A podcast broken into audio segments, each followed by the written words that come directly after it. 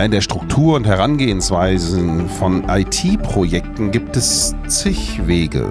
Welche Wege können konstruiert einfach und effizient sein? Wie kann ich Aufgabenstellungen so ausrichten, dass ich nur die guten Dinge tue und die auch noch richtig tue? Wie kann ich dabei Sorge tragen, dass Geld und Zeit gespart wird, nur weil ich es wirklich sinnvoll erreiche? Eine der heutigen Fragen, der wir in diesem Podcast nachgingen. Hier ist Go CIO, der Podcast für den CIO und andere IT-Professionals von und mit Matthias Hess. Bitteschön. Doing right things right. Erfahrung siegt. Das ist heute der Titel unserer Folge. Albert Einstein hat schon gesagt, die Definition von Wahnsinn ist, immer wieder das Gleiche zu tun und andere Ergebnisse zu erwarten. Heute in meinem Podcast als Gast ist Falk Janotta. Als Interim Manager seit Jahren im IT-Bereich unterwegs mit viel Erfahrung und mit dem werden wir heute sprechen und mal schauen, welche Erfahrungen denn wir hier nutzen können in der Zukunft. Hallo Falk, willkommen. Hallo Matthias, Dankeschön. Ja, ich freue mich drauf. Falk, du bist äh, Interim Manager, aber du machst noch viele andere Sachen. Vielleicht stellst du dich anfangs mal kurz unserem Hörer, unserer Hörerschaft vor. Gerne.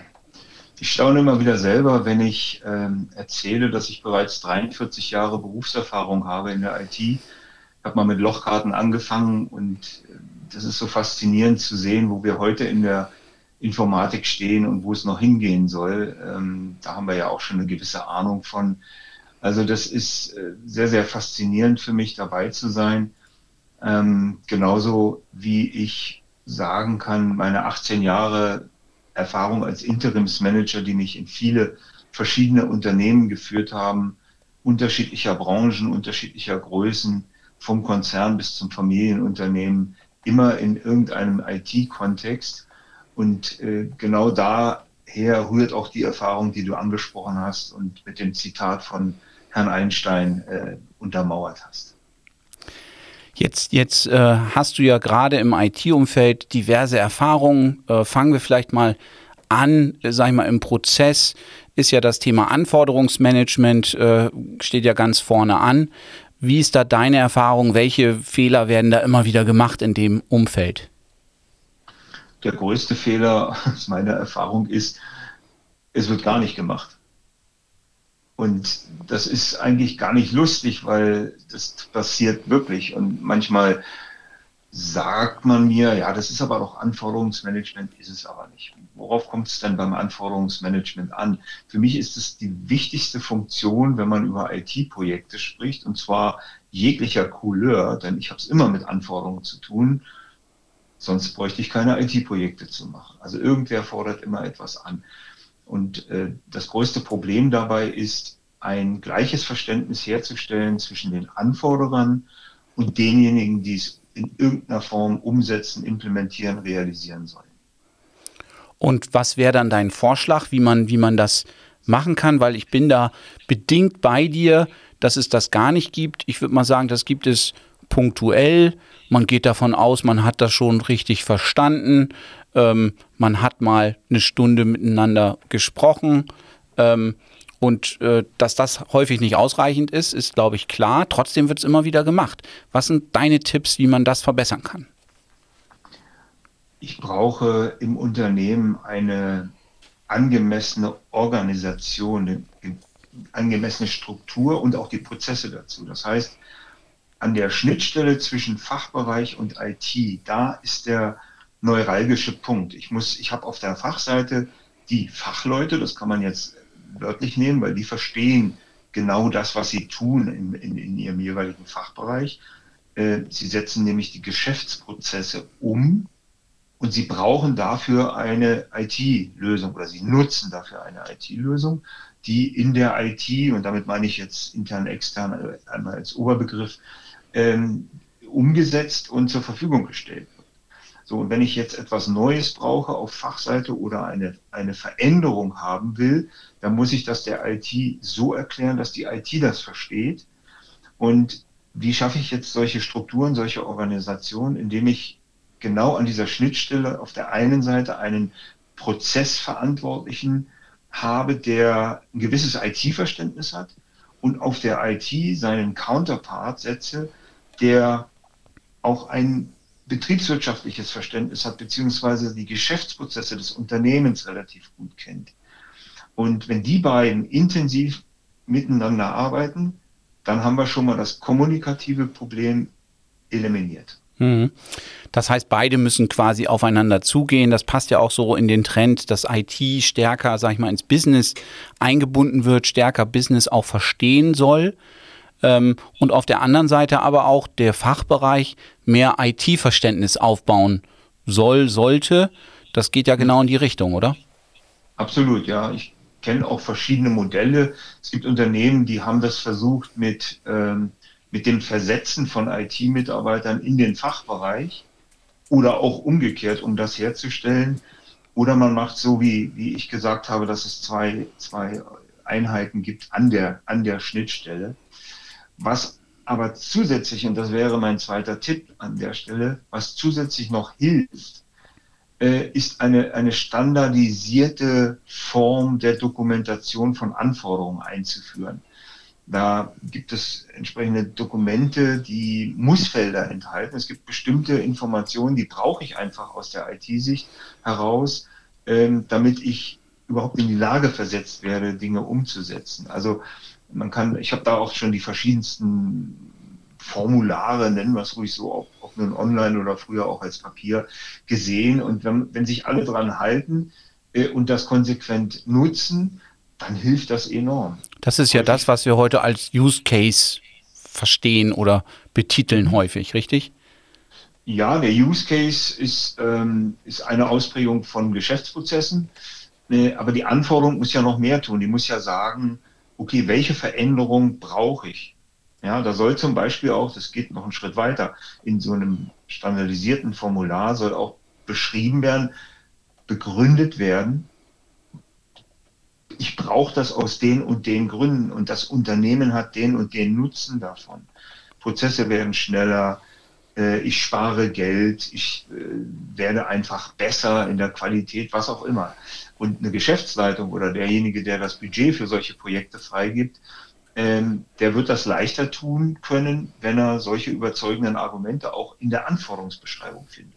Sprich schon, sag mal, so eine Art äh, Projekt, Auftrag, Project Charter, wo man schon beschreibt, okay, was soll dieses Projekt eigentlich, eigentlich bringen, wo ist der Mehrwert? Und ich glaube auch, was du auch gesagt hast, dieses Ziel, was will ich eigentlich erreichen? Weil am Ende muss man sich ja erstmal fragen, was ist das Ziel und was ist der beste Weg dahin zu kommen. Das kann ja vielleicht ein anderer Weg sein als den, den man, den man vielleicht äh, aus Fachbereichssicht äh, haben wollte. Die sagen vielleicht, hey, ich brauche irgendeine eine Cloud-Applikation und dann fragt man mal, was wollt ihr eigentlich damit machen? Was ist das Ziel, was das, was, was diese Applikation euch, euch bringen soll? Und dann gibt es vielleicht ja auch andere Wege, ähm, mhm. das zu erreichen und vielleicht mit einer bestehenden oder was auch immer die Möglichkeit wäre. Ähm, das halte ich auch für ganz existenziell wichtig und, und auch eine Klarheit zu schaffen, was wollen wir hier eigentlich machen. No? Also um, um äh, in dem Kontext, das bringt mich da auf einen guten Punkt, mal auch ein positives Beispiel zu bringen. Ich habe das mal erlebt, da war ich noch fest angestellt ähm, in einem großen Unternehmen aus der Telekommunikation. Ähm, die haben eine eigene Organisationseinheit Anforderungsmanagement gehabt. Äh, und in, durch die, also mit drei oder vier Mitarbeitern, durch die mussten alle Anforderungsanträge entweder ganze Projekte, aber durchaus auch Changes eingegeben werden. Und diese Einheit, diese Organisationseinheit hat das geprüft auf Sinnhaftigkeit, auf betriebswirtschaftliche äh, äh, Betrieb, betriebswirtschaftlichen Nutzen bis hin zu, die hatten sogar ein kleines Budget und haben dann Machbarkeitsstudien gemacht für, für etwas komplexere Fragen, bevor so eine Anforderung überhaupt angenommen worden und die haben auch geprüft auf Vollständigkeit aller Informationen. Und wenn die ihre Hausaufgaben nicht gemacht haben, dann haben sie es zurückbekommen. Und das hat extrem gut funktioniert, weil in die IT sind dann wirklich nur die Anforderungen geflossen und auch die dann auch umgesetzt worden sind, die verstanden sind, die vollständig sind und äh, von allen Beteiligten akzeptiert worden sind. Das heißt also, wenn ich jetzt mal kurz rechne, du bist 18 Jahre Interim Manager, das heißt, das ist schon mehr als 18 Jahre her. Das sind jetzt alles keine neuen revolutionären Themen oder Ideen mhm. und trotzdem machen wir immer wieder die Erfahrung, dass das nicht vernünftig umgesetzt wird oder nicht, nicht vernünftig betrieben wird. Äh, schon erstaunlich, ne? Ähm, Absolut. Wenn wir da jetzt weitergehen im, im Prozess, es gibt ja dann auch, sag ich mal, größere Projekte, da habe ich Verträge mit Softwarelieferanten, mit, mit Implementierern. Ähm, da gibt es ja auch die ein oder anderen Hürden, die sich da auftun oder Fehler, die gemacht werden. Äh, was ist da aus deiner Erfahrung nach der, der oder der meiste Fehler, den du immer wieder erlebst? Da staune ich tatsächlich immer wieder drüber und das ist wirklich kein Einzelfall. Ich habe das mehrfach erlebt, dass ich als Interimsmanager, wenn ich, wenn ich dann einen Auftrag annehme und ins Unternehmen gehe, neben den üblichen äh, ersten Schritten, die man da so macht als Interimsmanager, Einzelgespräche, Dokumente anschauen, schaue ich mir auch die relevanten Verträge an. Also seien es Outsourcing-Verträge oder Beratungsverträge auch ganz gerne oder auch Verträge mit Softwareanbietern. Und ähm, ich habe es wirklich schon zweimal ganz, ganz konkret erlebt und sehr krass auch erlebt, dass ich Verträge gefunden habe, die ich, bin ja kein Jurist, aber ich habe ein gewisses Grundverständnis von diesen Fragen äh, als, aus vielen Rollen als CIO oder IT-Manager, dass ich gesagt habe, diesen Vertrag, den würde ich nie unterschreiben. Der geht so gar nicht. Hm. Also ich hatte manchmal schon das Gefühl, dass ich mir gedacht habe, den hat doch vorher keiner so gelesen. Das, und genau. mit der Folge, wie du sagst, den hätte ich ja nie so unterschrieben. No? Ja, genau. Und, und da, fehlt das, da fehlt einfach das juristische Know-how beziehungsweise auch die juristische Beratung durch einen Profi. Und ähm, ich habe selbst den Fall schon erlebt, dass man mir gesagt hat, dieser Vertrag, den Sie so schlecht nennen oder so, so, als schlecht bezeichnen, der kommt von einem Juristen, der hat uns da beraten, der hat uns diesen Vertrag formuliert. Und da habe ich dann wirklich nur noch mit den Ohren geschlackert. Und dann haben wir auch den Juristen natürlich gewechselt. Und dann hatte ich einen Fachanwalt, der äh, IT-Vertragsrecht macht, schon sehr viele Jahre. Und der hat uns dann auch wirklich nach vorne gebracht. Also ich hatte jetzt gerade kürzlich einen Fall, da war äh, im Vertrag so ein kleines Sternchen an der Kennzahl dran und unten drunter stand dann irgendwie was, das gilt aber nur für 500 Master Cases oder irgendein Begriff. Ne? Und da habe ich dann unseren, unseren Vertragspartner habe ich dann gefragt, Mensch, was, was heißt denn das da unten mit den 500 Master irgendwas? Mhm. Und er so, oh du, das muss ich erst mal fragen, da muss ich jetzt nach Amerika gehen, weil die Frage hat noch gar keiner gestellt. Wo ich mir denke, ja, aber wenn die das nicht mal wissen und das ist deren Standardvertrag, da hat das noch nie mal jemand nachgefragt. Und das war ja schon eine Einschränkung in der Leistung. Da möchte ich dann schon wissen. Und wir haben es dann noch mit dazu schreiben lassen als Definition von diesem Masterclass oder whatever it was. Ähm, aber das hat mir auch gezeigt, so, hey, das hat noch keiner gefragt vorher. Naja. Aber, aber es geht noch schlimmer. Ich habe ähm, in einem Fall das wirklich so gehabt, da stand, das war ein Software. Äh, Haus, was eine bestimmte Individualsoftware äh, entwickeln sollte.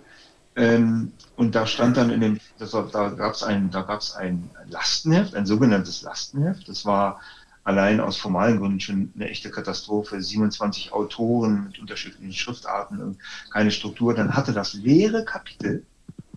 Da stand nichts drin, da stand nur die Überschrift drin. Es war nicht ausgefüllt. Und dann stand da drin, ja, wir entwickeln agil und die äh, fehlenden äh, Anforderungen, die werden im Verlauf des Projektes nachdefiniert. Mhm. Und allein das habe ich schon gesagt, das, das kann ja nicht sein.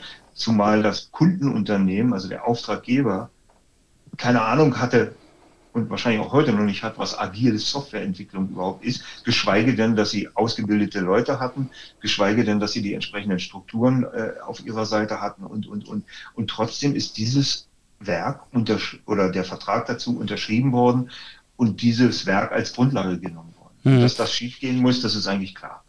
Also ein, ein Tipp, den ich auf jeden Fall geben kann hier auch in, in dem Zusammenhang ist, wenn dort, sagen wir mal, Limitierungen drin stehen, dass dann auch gesagt wird, was passiert eigentlich, wenn die über, übertroffen werden. Also, weiß nicht, ich habe äh, zehn Stunden frei.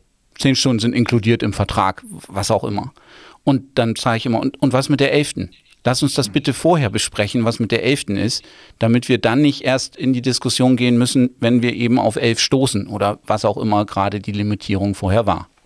Ja, ja, das ist ein ganz guter, wichtiger Punkt, den du ansprichst. Und ich, ich, mir fällt sowas auch auf, äh, aber ich habe das wirklich erlebt, ein, ein wirklicher Fachjurist, der lässt sowas gar nicht durchgehen. Also der stellt genau diese Fragen und will es dann auch formuliert haben.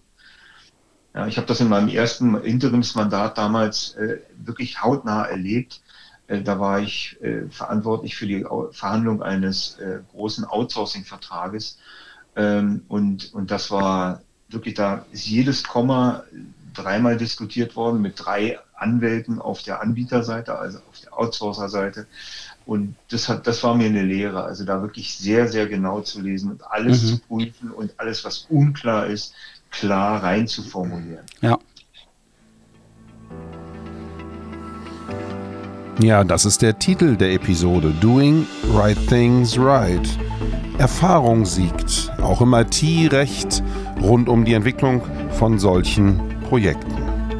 In diesem Podcast reden wir mit Falk Janotta. Als Entrepreneur, Problem-Solver und Keynote-Speaker ist er seit vielen Jahren, weit über zehn Jahren, als Interim-Manager in Projekten unterwegs und kümmert sich darum, die richtigen Fachleute in den Projekten an die Tische zu besetzen und auch dafür zu sorgen, dass immer die gleichen und richtigen Schnittstellen entstehen zwischen den passenden Persönlichkeiten auf Seiten der IT, aber auch aufgrund auf Seiten der kaufmännischen Führung. Die Basis, solche Verträge prüfen zu müssen, wurde jetzt gerade intensiv als Gedanke verfolgt. Doch es gibt noch viele andere Gedanken, Matthias Hess. In welche Richtung geht das jetzt? Ja, wenn wir dann mal die Verträge vernünftig formuliert und abgeschlossen haben, Falk, dann geht es ja eigentlich erst richtig los, quasi mit dem Projekt. Ähm, mhm. Und da hast du ja auch, sag ich mal, Erfahrungen sammeln dürfen. Mir selber geht es ja auch so. Häufig werden wir als Interimsmanager ja gerufen, wenn Projekte in Schieflage geraten sind, um die dann wieder gerade zu ziehen. Äh, erzähl uns doch mal ein bisschen aus deinen Erfahrungen in dem Bereich. Mhm. Lass es mich mal so auf den Punkt bringen. Ich werde ja nicht selten gefragt, jetzt nicht unbedingt im, im Kontext eines Mandates, aber auch äh, aus Netzwerken oder in Gesprächen. Was sind denn, was sind denn die drei häufigsten Gründe, warum Projekte scheitern? Und meine Antwort, ich bin nicht der Urheber dieser Antwort, aber ich gebe sie dann trotzdem, weil ich sie auch genau richtig finde. Erstens Kommunikation, zweitens Kommunikation und drittens Kommunikation. Und das ist, das ist wirklich die Erfahrung, die ich mache, immer wieder, dass falsch oder gar nicht miteinander geredet wird, abgestimmt wird, die, die, die Mitarbeiter informiert werden, warum wir was machen. All diese Dinge. Und wirklich, ich, ich habe habe ich noch Zeit für ein ganz kurzes Schlüsselerlebnis, als ich mal, als ich angefangen habe äh, mit meiner Berufslaufbahn, da, da habe ich ein Projekt, eine Projektmanagement-Methode gelehrt bekommen. Eine Woche lang ganz intensiv Theorie rauf und runter. Und dann am, am Freitag, am Ende dieses Kurses, äh, stand der Kursleiter, das war so ein Seniorer-Projektmanager, wie ich heute einer bin, aber damals war ich halt sehr jung. Ähm, der stand dann da vor der, vor der Klasse, vor der Gruppe und sagte, so Leute, ihr habt klasse mitgearbeitet, aber tut mir eingefallen, vergesst bitte alles, was ich jetzt hier eine Woche lang euch beigebracht habe. Vergesst es einfach. Geht raus und macht Projekte und scheitert auch mal mit Projekten. Und dann seid ihr Projektmanager. Und da ist echt was dran die Methode zu lernen ist ein gutes Rüstzeug. Und ich bin auch Prinz 2 zertifiziert vor ewigen Jahren. Ich habe das nie angewendet, jedenfalls nicht in der, in der Regelform dogmatisch oder sowas, sondern der gesunde Menschenverstand, Kommunikation im Projekt, Vertrauen bilden, das sind so die wesentlichen Elemente, die eine sehr, sehr große Erfolgsrolle spielen. Mhm. Also willkommen im Club. Ich bin auch Prinz 2 zertifiziert und habe es auch nie angewandt. Und es ist ja auch ein, also ein Moloch. Ähm, und da ist natürlich, stellt sich immer die Frage, wie angemessen ist das dann? Das ist ja doch ein gewisser Overhead, der da auch entsteht. Ähm, nichtsdestotrotz, wie du auch sagst, eine gewisse Methodik äh, kann nie schaden. Ich würde die drei Kommunikationsthemen durchaus oder drei Kommunikationspunkte durchaus unterstützen für mich. Ich würde aber noch einen hinzupacken, und zwar das Thema Projektauftrag. Ne, was mhm. ist im Scope, was ist out of Scope? Ich, da das ist nervig und da, das, das mag keiner äh, so lange am Anfang auch mitmachen, wie ich vorhin schon sagte, ja, eigentlich ist es doch klar, was, was soll denn da, was soll denn da äh, unklar sein? Und dann geht man halt mal ins Detail und sagt, ja, und was ist damit und was ist mit dem Punkt? Einfach auch nur, wenn man sagt, nee, klar ist das drin oder klar ist es nicht drin, aber dass das auch dokumentiert wird, das heißt ja nicht, dass man ihn nachher nicht ändern kann, aber das heißt, die jetzige Ausgangssituation sieht so aus und darauf baut man ja seinen Terminplan auf und so weiter und so fort. Und wenn sich das verändert, ja, dann verändert sich eben auch Budget, Zeit, wie auch immer. No? Wie, wie, wie siehst du das mit dem Projektauftrag? Ja, ganz genauso wie du. Äh, daran scheitert äh, auch ganz häufig und das für mich ist das gedanklich in dem Thema, was wir vorhin hatten, Anforderungsmanagement enthalten.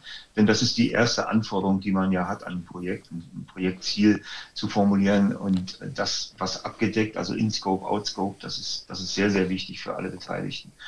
Ähm, aber lass mich noch einen Aspekt hinzufügen, bitte, der auch sehr wichtig ist und das betrifft das Ressourcenthema. Ähm, sehr gute Erfahrungen habe ich gemacht immer dann, wenn ein Projektbüro oder eine Projektassistenz äh, im Projekt mit vorhanden war. Weil der Projektleiter, der hat eine Management, eine Führungsaufgabe und die soll er zu 100 Prozent äh, ausführen können. Ja? Wenn er aber, keine Ahnung, 40 Prozent, so war das bei mir mal, äh, seiner Zeit mit administrativen Tätigkeiten verbringt, wie Protokolle schreiben, Präsentationen erstellen, Statusberichte oder im schlimmsten Fall auch noch MS Project bedienen, dann schafft er das nicht. Ja, und dann führt das dazu, dass der abends im Hotel dann die Protokolle schreibt. Das kann aber auch nicht im Sinne des Erfinders sein. Deswegen eine, eine wirklich kompetente äh, Assistenz, ein Projektbüro, was auch die Kompetenz haben muss, mit Stakeholdern zu sprechen über das Projekt, in den Fachbereichen sich zurechtzufinden, durchaus auch im Management. Ja, das entlastet den Projektleiter enorm und trägt dadurch gar nicht mal indirekt, eigentlich direkt mit zum Projekterfolg bei. Mhm, absolut. Jetzt haben wir noch mal so ein Spezialthema im Rahmen von Projekten, auch aus meiner Sicht eins, wo immer wieder, sagen mal, Fehler passieren, nicht ausführlich genug vorgegangen wird oder, oder im Detail genug vorgegangen wird, ist das Thema Testen. Wie mhm. sind da deine Erfahrungen? Ja, genauso wie du sagst. Ähm, Testen ist lästig und wird häufig, wenn kein vernünftiger äh, Testplan erstellt worden ist, ähm, wo die Testfälle im Einzelnen beschrieben sind, wo genau beschrieben wird, ähm, erwartetes Verhalten für diesen Case, für diesen Fall. Das kann man ja runterbrechen bis auf einzelne Funktionen und bis auf, bis auf einzelne äh, Drücken eines Buttons auf einer, auf einer Seite. Ja, wenn da nicht beschrieben ist, was ich erwarte vom System, wogegen soll ich es dann testen? Und ähm, häufig ist das ein, ich nenne das dann immer ein situatives äh, Testen, was gemacht wird. Da sagt dann der, der Hersteller, der Entwickler vom Software, die Funktion ist jetzt fertig, kannst testen. Ähm, und dann testet der Anwender nach, nach gutem Wissen, ja, und, äh, und äh, ver, ver, vergisst aber oder übersieht oder weiß es eigentlich gar nicht, dass er auch Fälle testen muss, äh, die absurd erscheinen, die aber in der Realität dann plötzlich dazu führen, dass ein System steht und mit zum Teil massiven Folgen. Ja, und äh, das, das ist ein Hauptproblem. Deswegen, ich, mein Tipp ist immer, wenn ich am Anforderungsmanagement meine Anforderungen formuliere, schon gleich die Testfälle, die für diese Anforderungen äh, notwendig sind, mit aufschreiben dann habe ich schon mal drei Viertel des Testmanagements oder der Testplanung habe ich dann schon mal fertig und den Rest muss ich halt dann nachfügen, wenn ich, äh, wenn die Entwicklung äh, fertig ist, beziehungsweise kurz mhm. davor. Also genau so haben wir es jetzt im aktuellen Projekt auch gesagt, dass wir sagen, Mensch, mit, mit dem Anforderungs- oder mit dem detaillierten Anforderungskatalog quasi, wir machen das noch ein bisschen oldschool, aber das passt in dem Zusammenhang trotzdem ganz gut, äh, wissen wir schon die Testcases. Ne? Und die sind möglichst dann auch schon zu, zu beschreiben. Und natürlich kommen noch welche dazu, mein Gott. Aber so drei Viertel der Themen kennt man eigentlich schon vorher. Und ich glaube, das ist auch eine, eine, Arbeit, die man sich einfach machen muss, auch schon aufgrund Qualität, äh, wenn man dann Go Live geht, gerade wenn Kunden, äh, sag ich mal, involviert sind und in welchen äh, Projekten ist, ist, ist, hat der Kunde, äh, spielt der Kunde keine Rolle. diese Projekte würde ich generell mal, mal auf die ähm, äh, auf die Prüfliste setzen, aber ähm, dass man wirklich sicherstellen kann, dass die Qualität stimmt. Und ich erlebe es auch, wie du sagst, so teste mal. Dann testet er seine, seine zwei, drei Cases durch, die ihm so halt im Kopf sind. Und, und das war's dann. Und gerade auch dieses integrative Testen, sagen wir mal, über diesen Funktionsbaustein noch weit hinaus in andere Bereiche rein, ähm, da, da sitzt ja meistens auch der Teufel dann im Detail und wie du es, genauso wie du es gesagt hast, was erwarte ich denn, was soll das System denn eigentlich tun? Ähm, das muss ja auch der Entwickler wissen, damit er das richtig programmieren kann. Also die Information muss ja eh da sein, um es vernünftig einzurichten. Ne? Stichwort Entwickler, lass mich noch ein, eine Erfahrung äh, ergänzen. Ich habe sehr gute Erfahrungen, weil ich war ja mal Programmmanager in Südafrika. Das ist so ein Highlight, das muss ich immer mal wieder fallen lassen in meinem Leben, in meinem Berufsleben äh, bei einem Mobilfunkunternehmen. Und da hatten wir es mit einer sehr großen Mannschaft zu tun. Und ich habe super Erfahrungen damit gemacht, das Testen gemeinsam durchzuführen. Also der Anforderer testet, der sitzt gemeinsam mit dem Entwickler am Bildschirm und testet die Testfälle durch. Und das hat enorme Vorteile. Erstens können die sich beide wieder, Stichwort gleiches Verständnis, direkt austauschen. Was ist da jetzt passiert? Wie habe ich es gemeint? Wie habe ich es eigentlich gewollt? Und dann kann der Entwickler im Zweifel, das habe ich selbst, ich habe mich da selbst natürlich auch mal mit hingesetzt, habe das erlebt, äh, der kann dann sagen, oh, Moment mal, da gibt es eine Konfiguration, da muss ich einen Parameter, muss ich ein Häkchen setzen, dann hast du das so, wie es ist. Da ist keine Testbeschreibung, keine Fehlerbeschreibung, kein Ticket notwendig, der hat es dann einfach direkt im Test schon gemacht. Und dann kann man wieder testen und dann ist es richtig. Also dieser direkte, äh, häufig hat man es mit diesen Zäunen zu tun, ja. Aber die da hinten, die entwickeln, die sitzen an ihrem Kämmerlein und sagen, nein, bringt sie zusammen, lasst sie zusammen testen, dann gibt es auch ein gutes Ergebnis. Mhm. Doing Right Things Right. Erfahrung siegt. Das war heute ja unser Titel. Ähm, mein Gesprächsgast, der Falk Janotta, mit einer jahrelangen Erfahrung im IT-Umfeld und auch jahrelange Erfahrung im Interim-Management. Äh, wir hatten das Thema Anforderungsmanagement mit äh, Hinweisen, Tipps, wie man es vielleicht in Zukunft besser äh, machen kann, um spätere Probleme zu vermeiden. Das gleiche im Vertragswesen. Wirklich, so blöd es sich anhört, Verträge mal intensiv zu lesen. Am besten auch einen IT-versierten Anwalt da nochmal drüber schauen zu lassen, um dann auch im Projekt, wir mal, eine gute Basis zu haben, äh, ausreichend zu kommunizieren ähm, bis in die Richtung Testcases, dort auch eine vernünftige, strukturierte ähm, Abwicklung dieser, dieser Tests zu haben. Ich glaube, da haben wir heute einmal so den Rundumschlag gemacht, äh, insbesondere was eben, wie gesagt, Anforderungs- bis ins Projektmanagement rein. Und ich glaube, da waren auch viele äh, nützliche Tipps dabei. Falk, vielen Dank für den reichen Erfahrungsschatz, wo du uns hier einen kleinen Einblick gegeben konntest in diesen Podcast. Ja, das habe ich sehr gerne gemacht, äh, weil es mir auch wichtig ist, wirklich diese Erfahrung weiterzugeben. Und du hast es gut zusammengefasst. Es gibt noch viel mehr zu erzählen, aber das machen wir beim nächsten Mal. Immer wenn es mehr zu erzählen gibt, am Ende eines solchen Podcasts, dann hat sie funktioniert die Kommunikation. Und das war heute ein wichtiger Aspekt von Falk Janottas Thesen im Rahmen dieses Podcasts Go CIO. Und immer, wenn das sich aneinander reiht, dann wird auch deutlich, dass miteinander gesprochen werden muss. Auch in IT-Projekten ist das oft das Hemmnis, dass die zuständigen Stellen eins wohl vermissen lassen. Ein Learning des heutigen Hearings hier war, dass der gesunde Menschenverstand manchmal außen vor bleibt. Wenn dann die Hard Facts stehen, dann werden auch Right Things wieder right getan. Erfahrung siegt bei dieser Maßnahme.